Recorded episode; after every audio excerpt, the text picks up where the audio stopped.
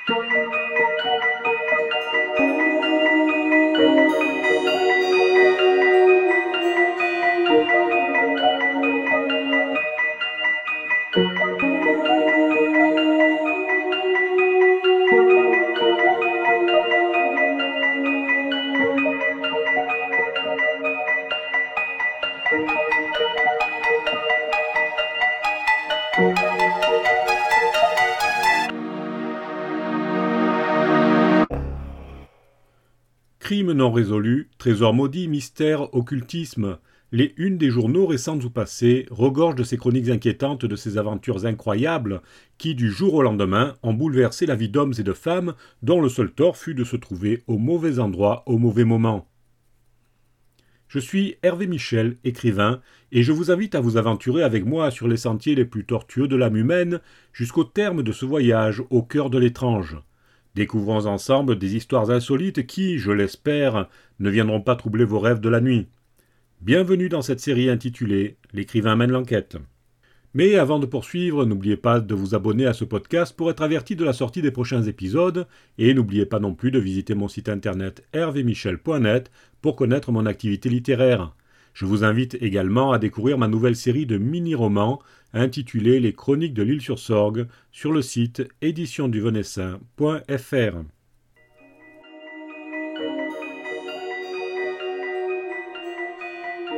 L'affaire qui nous occupe aujourd'hui va nous transporter dans le milieu des foires et des marchés sous le Second Empire. Le mois d'avril 1867 tire à sa fin. Le printemps s'installe et sème ses fleurs dans les prairies et dans les champs. Sur la commune d'Argenteuil, un jeune couple se promène, main dans la main, sur les berges de la Seine. L'air est agréable et doux à respirer. Tiens, qu'est-ce donc que cela? demande la jeune femme en désignant à son compagnon un paquet qui vient de s'échouer sur la rive. Les deux amoureux s'approchent. Qui sait, il s'agit peut-être d'un ballot tombé d'une embarcation. Et s'il contenait un trésor? En fait de trésor, les deux jeunes gens ne sont pas prêts d'oublier leur découverte. La forme allongée dans la vase est en réalité un tronc humain auquel il manque la tête et les quatre membres. Après s'être remis de leur frayeur, les deux jeunes courent prévenir la police. Il s'agit certainement d'un travail de professionnel. Un boucher ou un chirurgien peut-être, explique le médecin légiste qui examine la dépouille. Bien sûr, à cette époque, sans la tête, la science ne peut pas identifier la victime. L'affaire est donc mise en sommeil. Mais voilà que deux mois plus tard, un nouveau corps est découvert dans la Seine, sur la commune de Saint-Ouen cette fois. Même circonstance, même signature. Le public est en émoi, et le chef de la sûreté, le commissaire Claude, doit réagir. Il charge donc ses deux meilleurs limiers, surnommés Roquin et Lafouine, de débusquer celui que l'on surnomme déjà le désosseur d'Argenteuil. La fouine, qui est un policier rusé, commence par éplucher les rapports des personnes disparues, ce qui est tout à fait normal à ce stade de l'enquête. Il remarque immédiatement deux profils très intéressants. Il s'agit de deux marchands de fourrage, Isidore Vincent, de Croissy, et Désiré Duguet, de Lomperrier. Tous deux ont disparu au retour du marché de la Chapelle avec chevaux, voitures et chargements. Pourrait-il s'agir d'une bande organisée, spécialisée dans le vol de fourrage? Ou alors, peut-être un concurrent? L'hypothèse est hasardeuse, mais ce qui est clair dans l'esprit de la fouine, c'est que les deux hommes ont sans doute été attirés dans un guet-apens, et probablement par le ou les mêmes assassins. Quelques jours plus tard, le 6 juillet exactement, une nouvelle découverte vient conforter son hypothèse. En effet, on retrouve dans le fleuve la tête d'un homme fracturé de 17 coups de marteau. L'identification est formelle. Il s'agit bien de Désiré Duguet.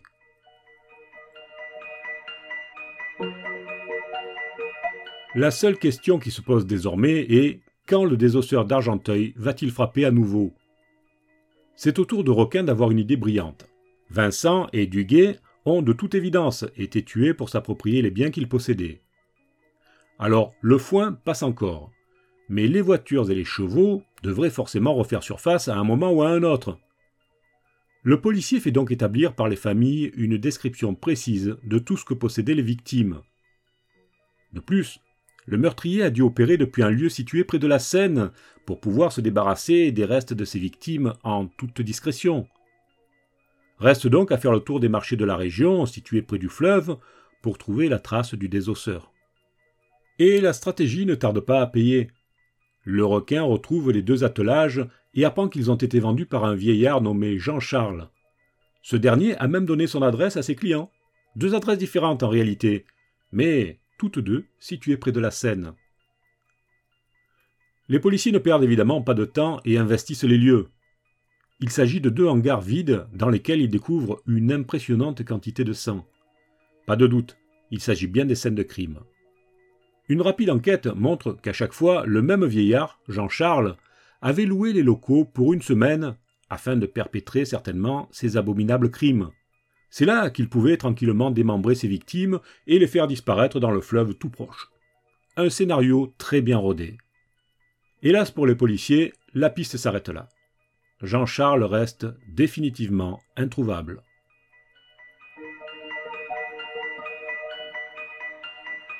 Le 15 juillet, cependant, la chance leur sourit à nouveau. Un homme entre essoufflé dans les locaux de la sûreté. Il se nomme Lecomte. C'est un marchand de foin. Il explique que, quelques heures plus tôt, un dénommé Avenin l'a attiré dans un piège dans un entrepôt isolé du côté des Batignolles. L'homme disait être un acheteur de foin et vouloir passer une très grosse commande. À peine entré dans le hangar, explique le comte, cet Avenin m'a agressé avec un marteau. J'ai réussi à esquiver le coup de justesse, et j'allais me jeter sur lui lorsque. Lorsque quoi insiste le policier. Le comte hésite. Vous n'allez pas me croire. Il s'est enfoncé dans le sol et s'est volatilisé silencieusement. Je crois que j'ai vu le diable. Les policiers n'hésitent pas une seconde. Au diable, le commissaire Claude n'y croit pas, pas plus que ses deux adjoints d'ailleurs. Tous trois sautent dans un fiacre et foncent à l'adresse que leur a indiqué le comte. Il ne leur faut pas longtemps pour arriver sur place. Le commissaire Claude laisse Requin à l'entrée de la rue, seule issue possible pour quitter le hangar, et s'avance avec la fouine. Pour la suite, je laisse le chef de la sûreté vous raconter lui-même les événements dans ce passage extrait de ses mémoires.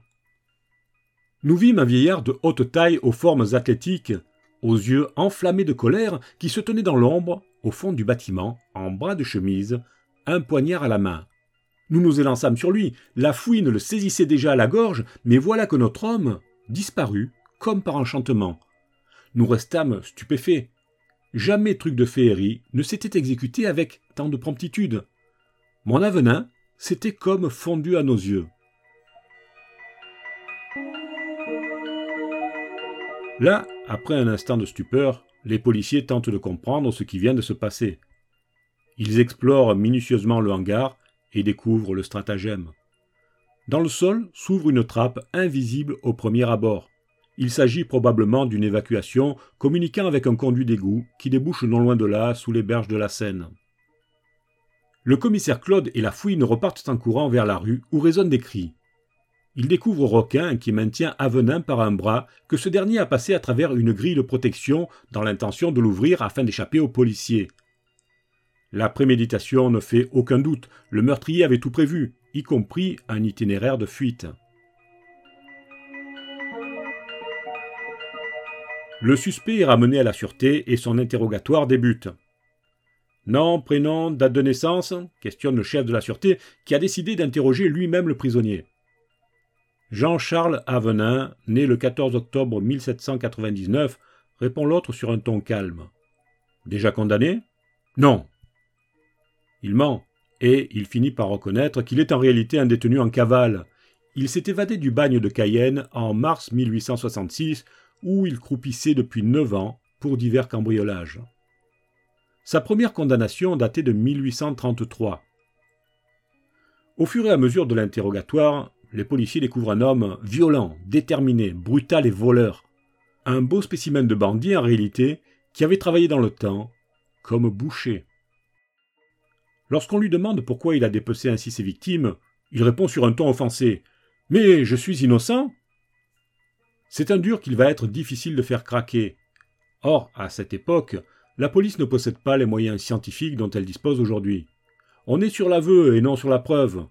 Or, sans aveu, il sera plus compliqué de faire condamner ce terrible meurtrier.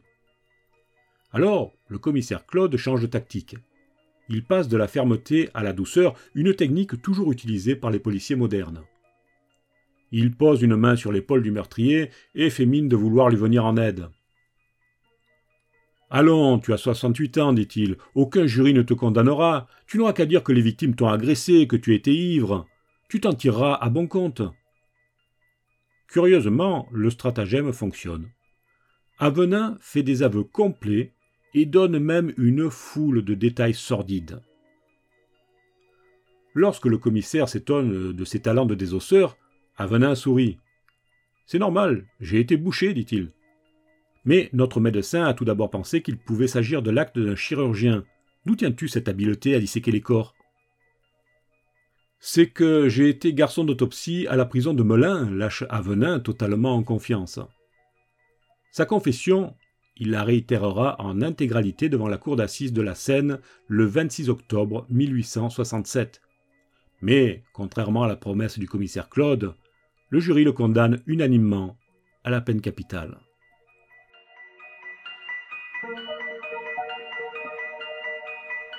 Deux jours plus tard, le jeudi 28 octobre, à 7 heures du matin, Avenin monte à l'échafaud. La justice était pour le moins expéditive à cette époque. Avant que le couperet ne tombe sur son cou, de manière aussi chirurgicale que lui-même avait décapité ses victimes, Avenin, sans doute conscient de s'être fait avoir par le commissaire Claude, lance à la foule. N'avouez jamais, c'est la vérité qui m'a conduit ici. Terrible histoire, n'est-ce pas? Quoi qu'il en soit, je vous remercie de m'avoir accompagné une nouvelle fois dans cette série L'écrivain mène l'enquête. C'était Hervé Michel qui vous dit à très bientôt pour un prochain voyage dans le temps sur les traces des criminels les plus sanguinaires de notre histoire.